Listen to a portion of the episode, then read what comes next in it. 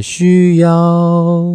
一个相信你的人。各位听众朋友，大家好，欢迎来到电玩店，我是店长迪恩。哦，最近的天气真的是还是很糟糕，所以啊、呃，我想大家的心情多少都受到一些影响。但是我觉得更不爽的一件事情是，我在今天录这一集开始，我大概花了一个多小时的时间在研究我的那个呃录音界面。哦，我不知道那个录音界面，其实正常来说应该都没事啊。可是今天不知道怎么回事，它就是一开始我让我没办法得到它的监听，然后我把它调一调之后，它发现说，哎，奇怪，怎么连自己麦克风声音都没有？好，那我自己用那个界面是那个 Evo 四啊。那当时候就是跟着那个，因为以前嘛，就是瞎听台通，然后叫台通我推什么东西，基本上如果能够跟进，我就跟进。那那时候我记得好像是八月多吧，刚好在准备要做我们的节目之前呢、就有看到说，哎，好像在特价，所以那时候我就直接看到一个什么新手包。好，就用力给它买下去，然后就包括一个录音界面啊，然后送一支监听耳机跟一个麦克风，那是还蛮不错用的啦。只是说，当然跟那种嗯很多那种动辄万元的那种设备比起来，我想可能我们的东西还是有很多进步的空间哦。不过我自己有去花钱买那个，就是之前好像百灵果有在教大家怎么做后置的那一集，就是有找到那个好和弦来跟大家分享说后置的一些处理啊，一些软体面的东西的时候。他们有介绍到那个 Isotope 呃呃 RX7 吧，对，然后那时候我在是八月多吧，我觉得运气蛮好的，刚好看到那 RX7 在做大特价，然后那时候就一口气就给它买下去了。那虽然说蛮贵的啦，毕竟从小我们打游戏打到大嘛，然后我们在游戏上面的花钱其实也没那么多，那那一套买下去啊，那时候买哎不少钱啊，反正总之不少不少钱就对了，但是很好用哎，那套就是到目前为止也不止我自己用，然后我也帮忙蛮多的。就认识了一些 podcaster 嘛，那当然他们在声音上面遇到一些需要呃救援的服务的时候，我就秉持着啊、不藏私的一个精神来帮大家做服务。那当然一方面也是那个软体本身就很方便嘛，它有一个什么呃 repair assistant 的功能，按下去基本上它就会告诉你说，哎，你这段音频啊这段好了，它大概用系统就告诉你说，哎，哪些东西你可以拿来做一些修复的动作啊，然后甚至是说呃，它就告诉你说怎样。修可能会比较好，因为它会给你不同的一些建议嘛。大概通常都会有三种。那我自己的节目的习惯就是，我会把一些我买的，因为毕竟我买进阶版嘛，然后只要十九进阶版介绍功能，我一定优先选它，因为毕竟都是比较贵。那当然就是有一些我们毕竟不是在那种专业录音室下面录出来的声音，所以有的时候可能有一些什么口水音啊、换气音啊等等啊，就是透过它来一键式修复，所以我觉得是蛮方便的。好，毕竟我们做 Podcast 很多时候也在考虑到说我们实际上发生的时间成本啊，或是说，嗯，毕竟我们生活中还是有很多重要的事情要去面对嘛，所以做 Podcast 基本上是一个兴趣之余，我们也是但求就是哦整个制作效率的最大化。好，那这是今天的开场了。我真的在录这个开始之前，我劝你花了一个多小时的时间在搞订那台设备，那最后也觉得很多时候真的就是重开治百变啊，我就把我的电脑再重开个几次，然后。孔啊，重新接一接，然后做终于就发现说，哦耶，还又复原了，又恢复了。那至少是一件蛮开心的事情。好，那最近真的是呃，除了上次上周末吧，去参加那个正大气研的那个职涯营队之后，我觉得另外一件很开心的事情可以跟大家分享的是，我终于取得我老婆的首肯呢，可以买到六十五寸的电视。然后这件事情是一件非常开心的事情啊，当然，我们要说原本的电视真的没有坏掉，那我也不得不说。哎，我们家之前用的那一台，因为他好像以前也是他的同事吧，还是什么送给他的嘛，那他就用到现在。那我不能不说啊，就是那种国外的品牌，有时候真的是它的良率或是妥善率上面真的是蛮强的，因为已经用了多少，大概八九年可能也有吧，就蛮长一段时间的，然后都没有什么问题。那当然，你说现在四十三寸的电视是不是还是主流？我相信，如果你去 Costco 的话，四十三寸应该是被放在边边角角的角落嘛，所以我才说其实。啊、这次能够换六十五寸的电视，当然很感谢的是我老婆啦，因为她毕竟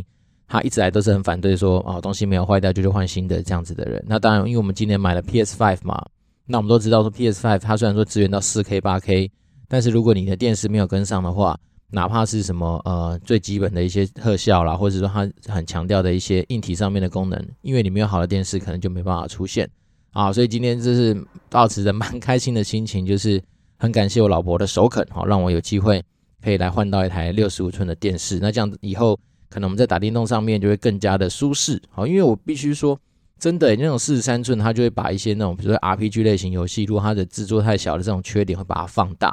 那我之前真的是蛮多时候我都必须要站在那个电视机前面玩，或是说就是很贴近电视才能够看得到它的字在写什么。那也导致说，虽然说我拿到了《电驭叛客二零七七》呀，可是。就一直没有想说开始认真去玩，是因为我觉得还不如等到整个电视都到位，然后一次给他最高级的享受。哦，那当然，我觉得今天有看到一个很奇妙的新闻呢，好像 Sony 把2077给下架了。嗯，详细情形不太知道，只是快速有看到网友在分享这样的讯讯息。那呃，至于详情，也许后面有时间再去研究，因为毕竟我们这一集也是不太想要带太多的电玩游戏的一些新闻或知识，而是想说还是来闲聊一下，说嗯，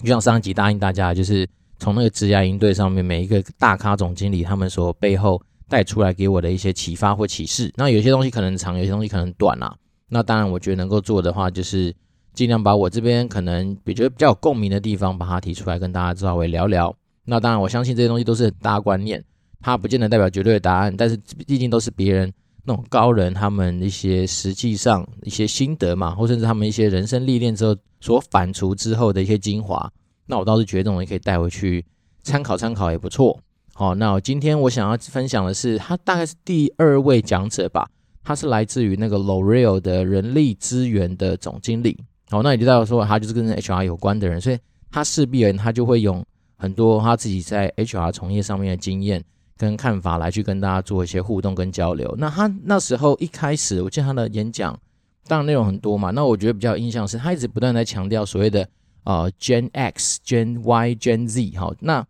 Gen 跟大家稍微科普一下，Gen X 大概就是一九七零年代到一九八零年代生的人叫 Gen X，那 Gen Y 他那时候用了一个单词叫做 Millennium，Millennium 就是千禧世代啦。那 Millennium 代就是我们所谓的 Gen Y，那他就是一九八零大概到一九九零年代出生的人叫 Gen Y，那 Gen Z 的话就是在一九九零年以后出生的人，我们就把它定义为 Gen Z。那他呢，在因为毕竟我们现在服务的是一群就是硕一硕二的学生，那大概都是 Gen Z 左右的世代。那当然，他也点点出说未来啊，随着就是嗯，比如说退休年龄的的届临嘛，然后包括说未来更多世代的人投入职场，然后再就是慢慢会爬到中阶主管、高阶主管的职的职务。所以慢慢的呢，可能 Gen X 慢慢要退休了。那我们 Gen Y 当然目前来说，我是属于 Gen Y 的人哈，因为我是一九八四年生的人。所以，我就是他所谓的那个 millennial 的那个时代。那我们现在当然运气比较好的话，有些人搞不好都已经当到高阶主管。那对我们来说，至少中阶主管会是一个基本的一个现象。那当然，未来也许十年以后，Gen Z 的人慢慢的也就会往中阶主管去走嘛。所以，他就在强调是说，嗯，其实，在职场上面的变化就是这样，就是每个世代本来就每个世代它原生的一个啊、成长的条件。好，举例人，比如说像我，还有经历过。从没有网络的时代到有网络的时代，然后从那个没有手机的年代到有手机的年代，所以很多东西对我来讲算是蛮特别的一些体会。然后，就像他那时候我们在吃饭的时候跟学弟妹聊说，你们有看过什么三点五寸的磁碟片啊，或是说早期更大的那种磁碟片？其实在我小时候是有看过，然后甚至是我印象很深刻是小时候我们跟人家约会啊，基本上你很难迟到，就是说因为大部分没有手机嘛，所以大家都是约好说，哎。几点几分在哪个地方碰面？然后那时候唯一能够联络的通常都是家用电话。那你也知道，如果说我们今天跟人家约好，你总不能说啊，假如约三点，然后三点电话打那给他，他在家里，那不就是整个不要扛？所以变成说，以前呢、很多人对那种时空背景啊的那种呃想象，跟现代的小孩子的那种时空想象，也许真的是差异蛮大的。那我们也是历历经从什么小海豚啊、摩托罗拉那些手机啊，甚至什么 G 什么弄的 GPS 吗？还是什么？G P H 哦 P H S 啦，就是以前那种，就是他们说什么低功率然后很便宜的那个手机的那个年代。那这种东西到现在慢慢的，像我最近要去办手机的话，我就会发现说，其实我根本不 care 那什么网内通话免费或者什么网内互打杀小的，其实我更在乎的是网络的流量嘛。那这东西就是真的，对于现在出生的小孩，甚至是所谓的 Gen Z 嘛的小孩子来说，他们可能很多时候对于这种东西的转换或是呃。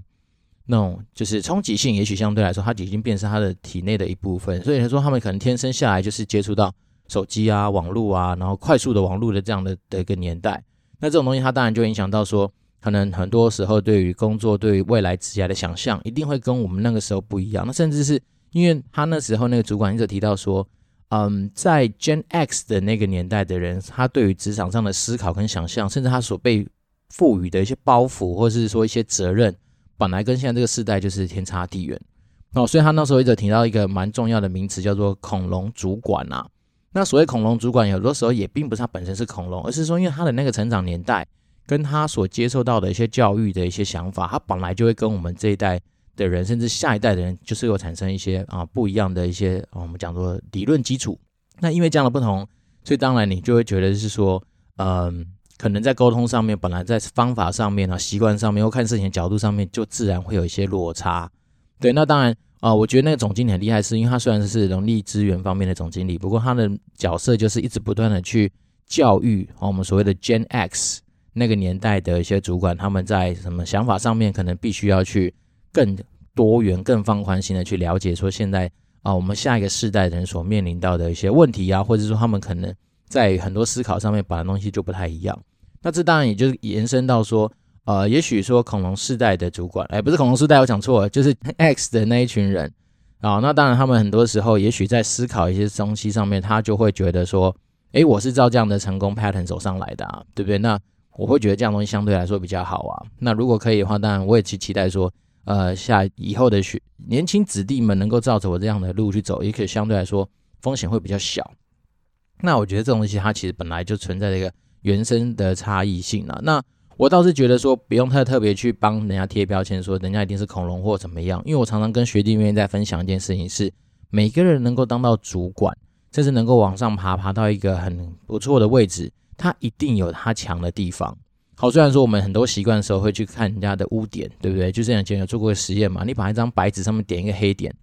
嘿，或是说你把一个呃白纸上面写了十道题目，然后你可能答对了九题，那就有一题会错。然后那我们就是，好像以亚洲人的习惯，就特别会去看那个错的那件事情，他就说，哈哈，你看你只有啊九十 percent 的正确率。但是如果说你今天换个脑袋想说，你今天看的是九十 percent 的正确率这件事情的话。你有没有想过说，其实你答对百分之九十的正确的事情，这件事情不是就是应该被值得鼓励跟就是肯定的事情吗？所以我就说，其实有时候我们会试着说，如果能够把我们的眼光能够放在啊、主管可以学习的地方，或许这件事情上来说可以降低你更多不满，或是说觉得不平衡的一件事情。好，那我自己身为主管的过去，我自己有一个想法是说，有的时候其实主管他也会因为啊、可能资讯上面取得就是比你多。甚至说他有时候在资讯领先上面就是比你有优势，那很多时候我们只是说没有办法在第一时间百分之百的透明的讲出来，有可能是因为有些资讯它确实需要经过更多时间的验证，那有些资讯它可更需要很多的讨论来找到一个比较对的方法来让下面的人知道嘛。所以我说主管有时候也不是这边哈哈哈闲在那边没事做，他其实有时候某方面说背后背的是蛮多的一些责任跟义务，然后包括说怎么样跟人家沟通，因为像。我以前就跟他说过啊，如果你今天帮人家打绩效是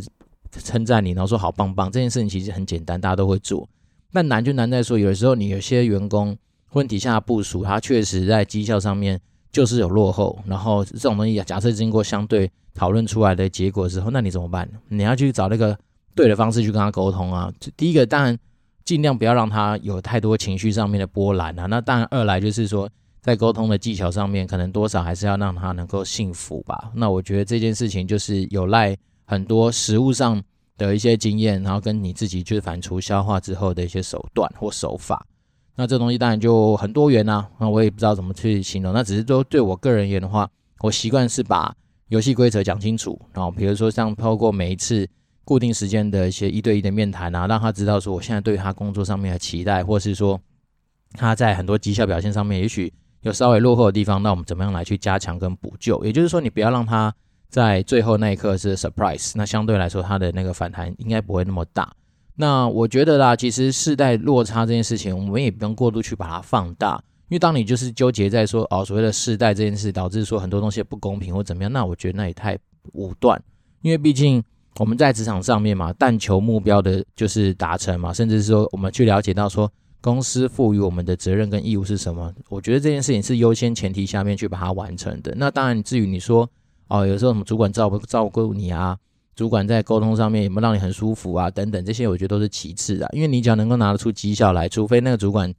真的太有私心或是怎么样，那当然我们再另当别论。那只是说，还是要秉持一件事情，就是说我们要清楚的知道我们在职场上的定位到底是什么。我们是要来上班来赚钱，而不是来交朋友的嘛。所以。有的时候也不要过度期待说大家一定都会给你百分之百的协助，或是说也愿意教导你。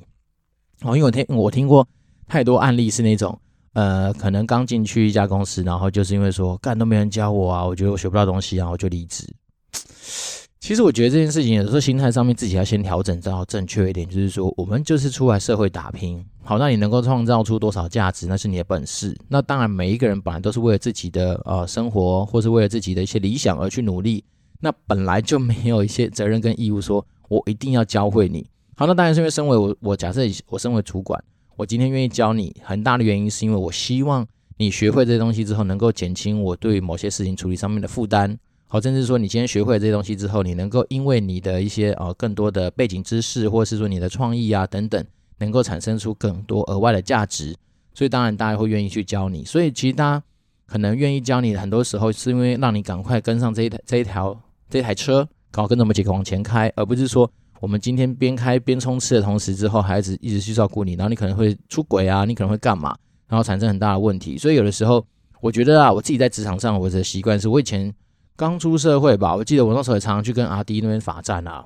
然后常常去跟人家数落啊，人家就会呛你说：“啊，你的老师是谁？你的师傅是谁？他妈怎么教你成这样？这个东西我都不懂，怎样怎样？”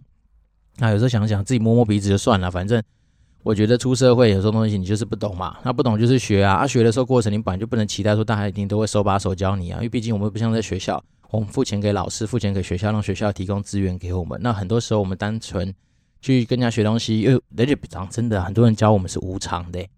他是在他的那个工作之余来教我们嘛，所以我当然是虽然说啊、每个人对我们的方式很不一样啊，那我们只能说尽量用我们自己可以呃转化的心情去面对他。而且我那时候告诉自己，我说反正我今天就是学嘛，那我只要学下来就是我的啊。而且我到时候尽量就是让自己告诉我自己说，我不要让大家来教我第二次。那如果可以的话，我第一次就把它学下来。那当然我有时候会试着说。再去多问问题啊，再去多去了解，然后来跟大家做互动。那因为我终极目标都是我希望能够把事情做好嘛，所以我并不是说要去找别人麻烦，或者是说造成别人困扰。而且我们今天学东西，未来不就是为了要能够独当一面去做一些事情吗？这也就是我那时候一直秉持的心态啊。那当然就分享给大家。不过呢，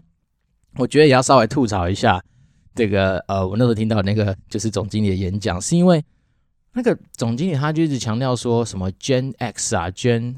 Z、啊，然后什么 Millennium 这些东西，其实我自己有时候在想这件事情的时候，因为我我必须说，我本职学能不是特别好的一个人，所以当时我在想说啊，X Y Z 到底是几岁到几岁才这样？然后所以那时候我反而还要花时间去稍微科普一下，说，哎，到底哪一个年代出生的是什么？那这种东西我自己是觉得啦，如果说。我们在沟通上面总是很多人都提醒我们说用白话文来讲嘛，对不对？那你这种什么 Gen X 啊，然后甚至他不用 Gen Y 啊，是 Millennium，然后用什么 Gen Z 来代替的话，我就会觉得说，对我这种平常没有太多涉猎这种世代定义的人，我就会觉得有些距离。那那我那时候就是就在思考说，为什么你就不用说，哎，八零年代出生的人是什么什么，然后九零年代出生的人是怎么样嘛？这样不就是稍微能够。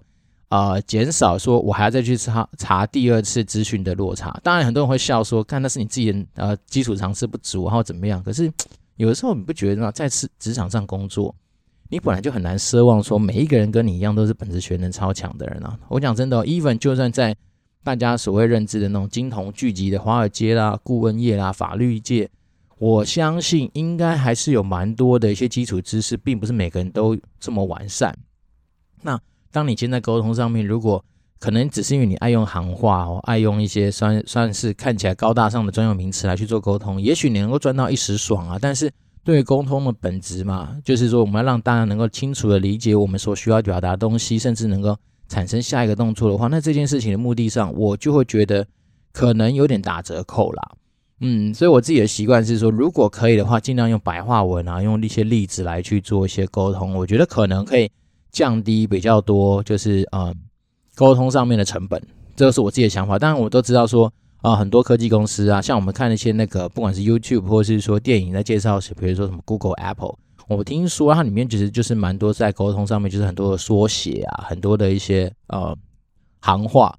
那这也许真的就是他们所谓的企业里面文化或习惯的沟通方式，这也说不定。那当然，有的时候像我们自己在暴雪。有的时候我们不会见得会把那个所谓的嗯产品名称直接拿出来，我们可能会用那种 project 的代号，我们就会有个 project code 这样的东西。那这种东西它自然就是说，嗯，好，可能一方面也是保密啦，因为毕竟有时候有些东西要是你好不小心外流，那被他一看到就知道是什么，那可能就比较有大问题。那二来是可能也就是用一些习惯性的一些术语，也许他们很多人说在沟通效率上面可能会比较好。哦，但是我自己是觉得说，如果可以的话，跳脱这些东西以外，我们尽量用一些比较白话文的东西来跟大家做一些闲聊，可能相对来说，在很多资讯的一些吸收上面，也许效率上会更好。那另外一个东西，我觉得可以提出来跟大家分享一件事情是，那一天其实在整个总经理讲完他的呃演讲和跟分享之后，那就有进入 Q&A 时间嘛。我记得依稀记得有个学弟妹就稍微问了一个问题，说：“哎，请问总经理，那怎么样从面试上面就知知道说？”他是那个我的主管是不是一个恐龙主管？嗯，我当下的心得其实我觉得啦，这就是我们那时候一在前面一集有提到说，很多小朋友可能会很期待说，我能不能拿的一招半式或是一个通用的法则就能够去掌握所有的全局？我觉得这件事情倒是没有这么哦完美啊。但是我自己，而且我甚至觉得说，面试这件事情啊，从前以前到现在，假设他最多给你一个小时，甚至有的给你到两个小时好了。你很难在这两个小时之间就能够快速的掌握到这一个，不管是你的主管，或是那个整个单位，他所有的大小事情，或是那种就是所谓的氛围。而且是讲真的，如果有些主管他是特别经过所谓的那种，嗯，我们讲以前在第十二集讲过的那个结构化面谈的训练的话，通常我们的呃整个面谈的架构，甚至是我们回答问题的方式，大概都会有一个基本的样子。然后甚至是说，有些用人单位主管搞不好面试你已经是他不好面试过几十个人、几百个人以后的结果嘛。所以通常来说啦，我自己觉得你在面试的过程中要能够很快的说就确定他是不是所谓的什么恐龙主管这件事情，我倒是觉得几率很低哦。我觉得不是没有，当然那个总经理也有提到一些小方法嘛，比如说去问问那个呃主管说，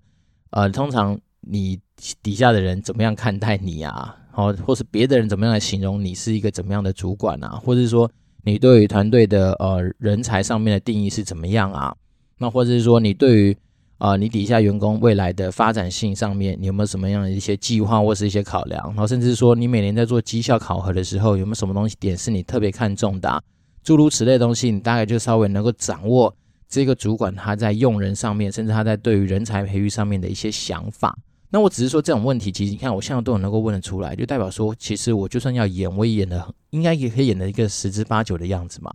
那我觉得这种东西就是说，嗯，当然这个问题我觉得算是蛮值得去探讨，是因为他确实提到几个关键点哦。就那个学弟妹讲的是说，哎，第一个在面试的时候我们能够做什么事情？好，第二个件事情是，那他已经问到说我怎么样能够去了解我跟这个主管的痛调合不合？所以我觉得这种东西这种问题其实还不错，因为他确实是。蛮值得拿出来说，大家去思考一下，说有没有什么呃相对比较可以参考的方向。那当然对我自己而言呢、我倒是觉得是说，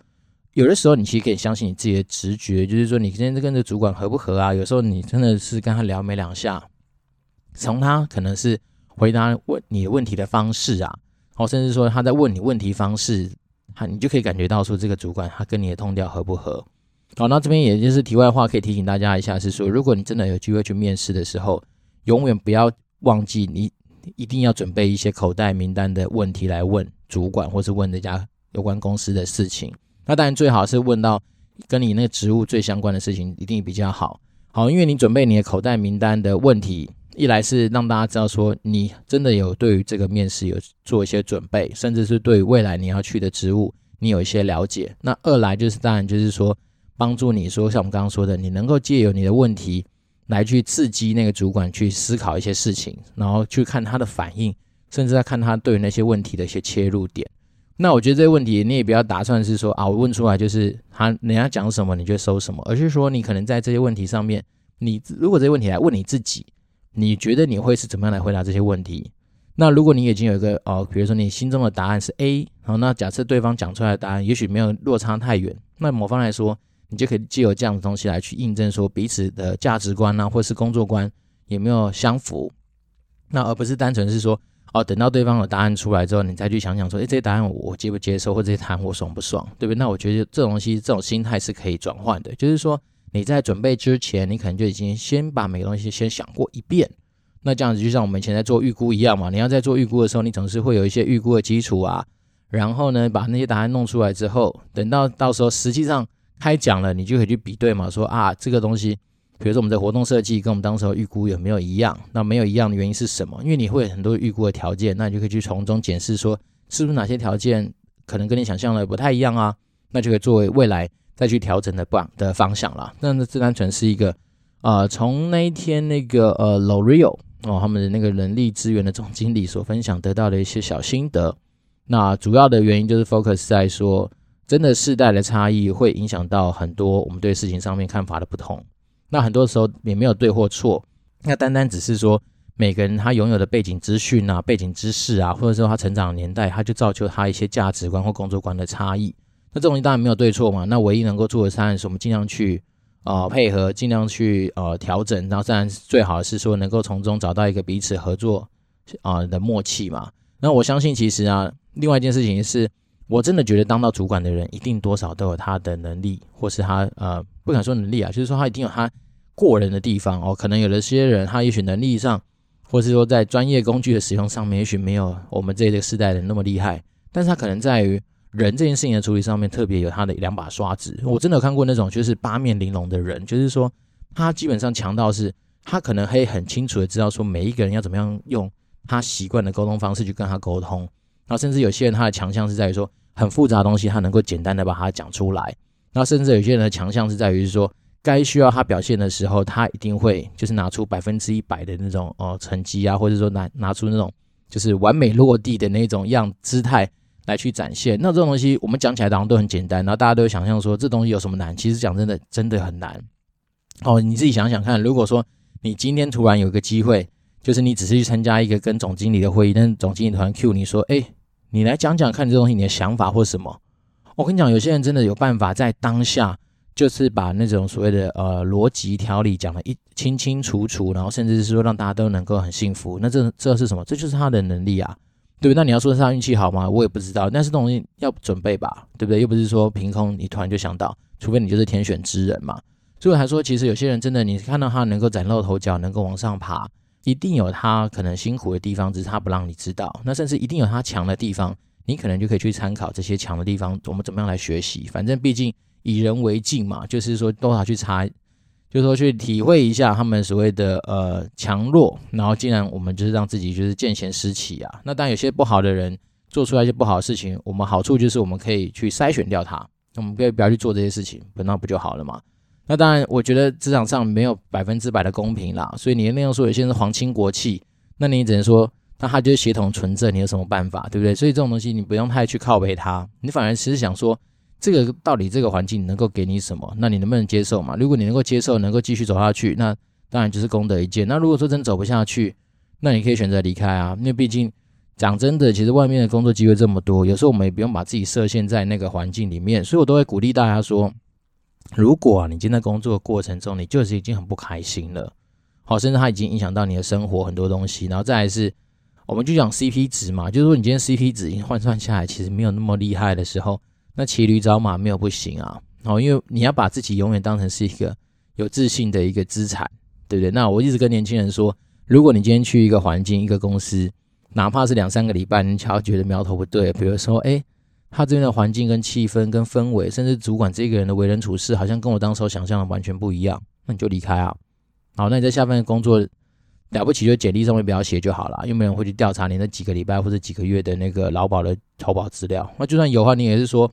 哦，没有啦，就单单纯那时候真的有机会去呃验证了一下，原来我自己不喜欢那样的环境，那就结束了，又没什么，对不对？那有时候真的不用有太多过度的什么面子的考量或什么。那我觉得这种东西就是真的可以放宽心的去看待它，因为毕竟我们自己才是我们自己的主角。好，那呼应上一集讲的就是。你本来就会帮自己想一个座右铭嘛，而不是座右铭啊，靠右边的什么哦，墓志铭。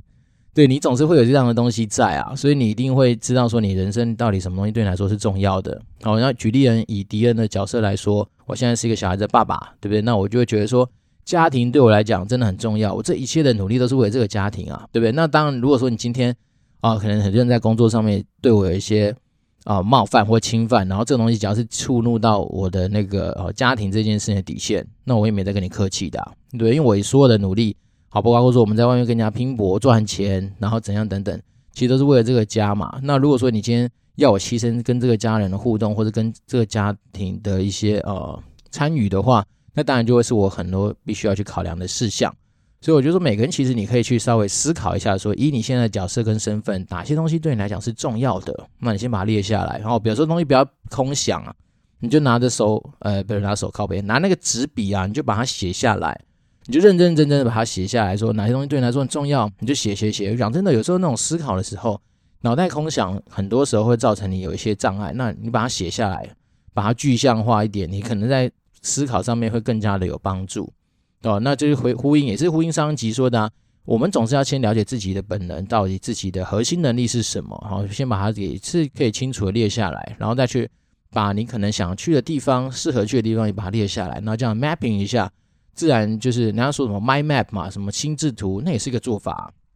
利用这样的工具，当你在思考很多事情上面，也许会更加的有效率，而且甚至来说。毕竟你都白纸黑字写下来，你就可以无限的一些延伸跟扩展嘛。那这个东西会比你只在脑袋里面空想会好很多。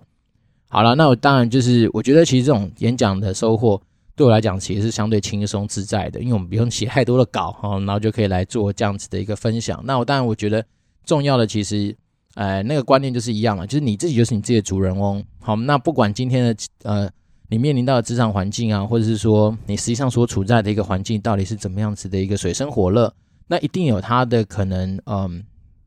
也许是它的成因，但是这个成因至于有没有对你来说这么样的重要，或者说这么样的绝对，这倒是我觉得你可以稍微去放宽心去看待它了。那当然，如果说你实际上还是有些跨不去的坎，或者是说我们今天讲的东西也许对你来说有点遥远，那你实际上你有遇到什么样的状况？那你都可以欢迎，就是透过不管是呃留言、私讯等等的方式来跟迪恩联络，因为毕竟迪恩在职场上也服务十几年了嘛，那担任过主管，那也看过外商跟本土商的一些呃文化跟环境嘛，所以说多少能够用一些我自己觉得可能如果是我的话，我会怎么样去思考的方向来给大家做一些互互动跟回馈。好了，在这边帮自己打个鸡血，就是说，嗯，我这东西不是讲讲而已哦，是真的有网友大概诶两三个以上吧，就是。都有透过 email 来跟我联络，然后把他们现在所遇到的一些状况稍微跟我做一些分享。那我当然就尽我所能的去给他们一些回馈。那我就想说，我秉持的就是一个我从呃第三方的人来看待这件事情，我可能拥有的一些角度或是思考会是什么。那毕竟我们只初衷就是百分之百不藏私嘛。那当然他们给我们的回馈也是说都感谢我们的帮助啦。那我觉得好处就在这个地方，就是说，有的时候当局者迷，然后那旁观者，毕竟我们来自于外面的人嘛，所以就可能可以给你一些你也许没有想到的点，哦。当然，当然有些东西可能跟你实际上的状况会离得比较远，但是我觉得这种东西多少我们都是都是往好的方向去想的啊，所以我们尽量少把一些所谓的正能量能够带给就是说遇到问题的你。那我觉得这是我能够做到的事情。那只是说就是很期待是你能够跟我互动。那当然，呃，体验的时间也不是无限多啦，所以我必须是说。你要给我点时间，有些东西我要反刍消化。但是如果我能够给你回馈的话，都会是我实际上我自己的想法。那初衷都不是为了害你嘛，就像你要说的，先求不伤身，再疗 再求疗效。对，那有时候这样光是听听我们讲讲话，然后甚至看看我们分享的一些呃文字嘛，那多少能够让你在心境上面有一些不一样的启发，我觉得也算是一个功德一件啊。好，那今天一样啊，就是既然讲到说，嗯。世代的差异嘛，对不对？然后他一直用 G G G G G 来开头，什么 Gen X、Gen Y、Gen Z。好，那我们就来找一个跟 G 比较有关的公司，也是很强的公司，那就找 Google 好了。我们现在的财报，白话说就来讲讲 Google 这家公司的财报怎么样。那一样先下结论，Google 以二零一九年他们整个年报带出来的结果，大概就是给他九十一分，所以它是一个体质非常好的公司。这件事情我相信大家应该都知道，因为 Google 真的是太厉害了。好，不管是说你在硬体上面可能有一点点接触。那它更厉害的地方是它的资资料量啊，还有它软体服务啊，还有它基本上就已经占据掉你很多生活中的大小部分嘛。然后尤其是前几天不是 Google 大当机，诶，很多人 Google Map 没办法使用的时候，就产生很多的灾难跟灾情嘛。所以大家就知道说，你看到既有这种小案子，你就会发现说，这东西到底对你的生活来说影响到底有多剧烈。好，所以我才说它的体质本身第一个就是很强，然后再来是它透过一个新闻告诉我们，原来它对人的影响来说是多么的重要。好，那它毛利率很高，五十五 percent，然后这就是一个很漂亮的数字。那它的营业利益率大概在二十二 percent 上下，那代表说它的费用率其实蛮高的。哦，那但它的费用率可能发生在它很多的一些呃投资或是研发上面，所以这件事情真是不可讳言的。啊，不过它在这样的情况之下，它的净利率都还维持在二十一 percent，所以是基本上也还是在一个啊处在一个非常强健的一个营运的体质之下。那 ROE 就是稳定维持在十八左右。那这个东西当然我们所谓的老八指标是要二十五，或是我们讲说至少二十以上，它可能稍微有点落差。不过它一直以来都维持在十八左右的一个水准，所以可以想象它就是一个体质很强，然后很稳健的一家公司。好，然后它的负债占资产比大概就是二十七 percent，也就是说，它的实际上股东对它的信心还是很强，甚至是它不太需要举债就可能够经营它的生生意。那如果假真正的发生债务纠纷的话，依照它的速动比率啊等等的一些比率算出来，其实它也都是有能够有立即清偿债务的能力。但是当然也是跟它的现金很有关系，因为它现金占整个总资产有四十三 percent，也就代表说它是非常多现金的。那当你这么多银弹的情况之下，不论是面临未来的一些啊、投资的机会啦，甚至说遇到一些危机需要说银弹去支应的时候，它也是没有太大的问题。那不过它的缺钱天数稍微多了一点，它是三十七天，因为它单卖东西大概平均它的生意的一个生命周期大概是六十几天，六十三天吧。那他付钱给供应商大概二十几天，二十五天上下啦，所以他大概就我大概将近呃三十多天。它会有缺陷，呃，缺资金的状况，但是这个没这没有影响，这只单纯是一个参考，哈，就是说有些公司当然它根本就不需要资金嘛，因为它快收慢付啊，所以它当然它在整个啊、呃、它的那个生意的轮转上面会相对比较自在。但是以 Google 来说，银蛋够，营运体质强，毛利率高，代表说它的生意处在的环境是很好的。那在这样情况下，基本上不用太担心。那么它的营业活动现金流量。